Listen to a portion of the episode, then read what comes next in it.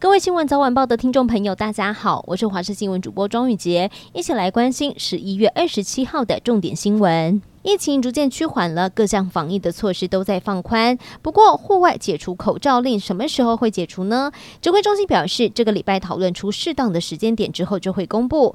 至于指挥中心是否会持续每天开记者会，则会等到二十八号由指挥官王必胜来公布。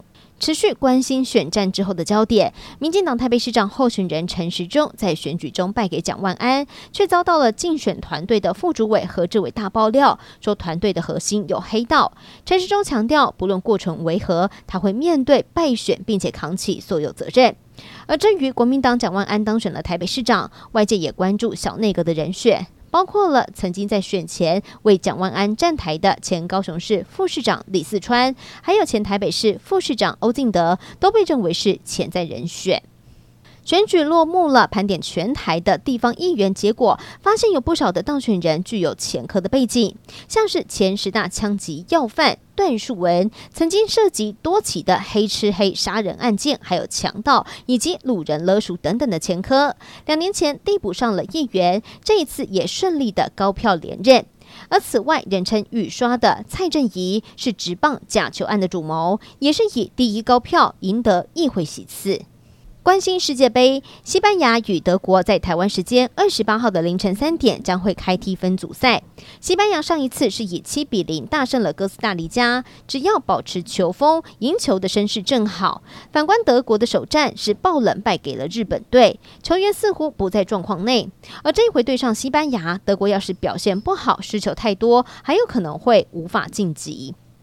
远警上门抓人，却搞乌龙。新北市泸州一间摊商之前包包被偷了，靠着照片指认窃贼。警方查证的时候，当事人的男朋友不愿意配合，还推门撞远警。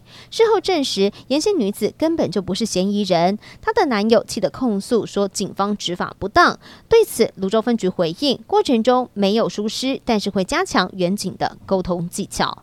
日前，北韩领导人金正恩带着二女儿金珠爱来观看火星时期的飞弹试射。如今，北韩的官媒又释出了一系列的照片。新照片中，金正恩带着金珠爱视察飞弹试射的相关人员，并且接受所有人的欢呼。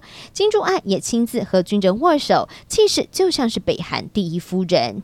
最后关心天气的消息，明天全台各地大多是多云到晴，只有在东半部地区恒春半岛偶尔会有一些零星的降雨。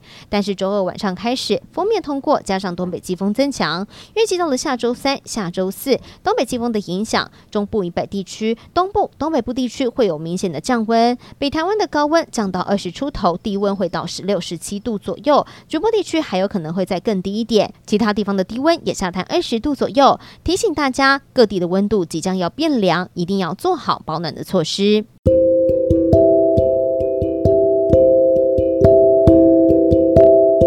以上就是这一节的新闻内容，非常感谢您的收听，我们下次再会。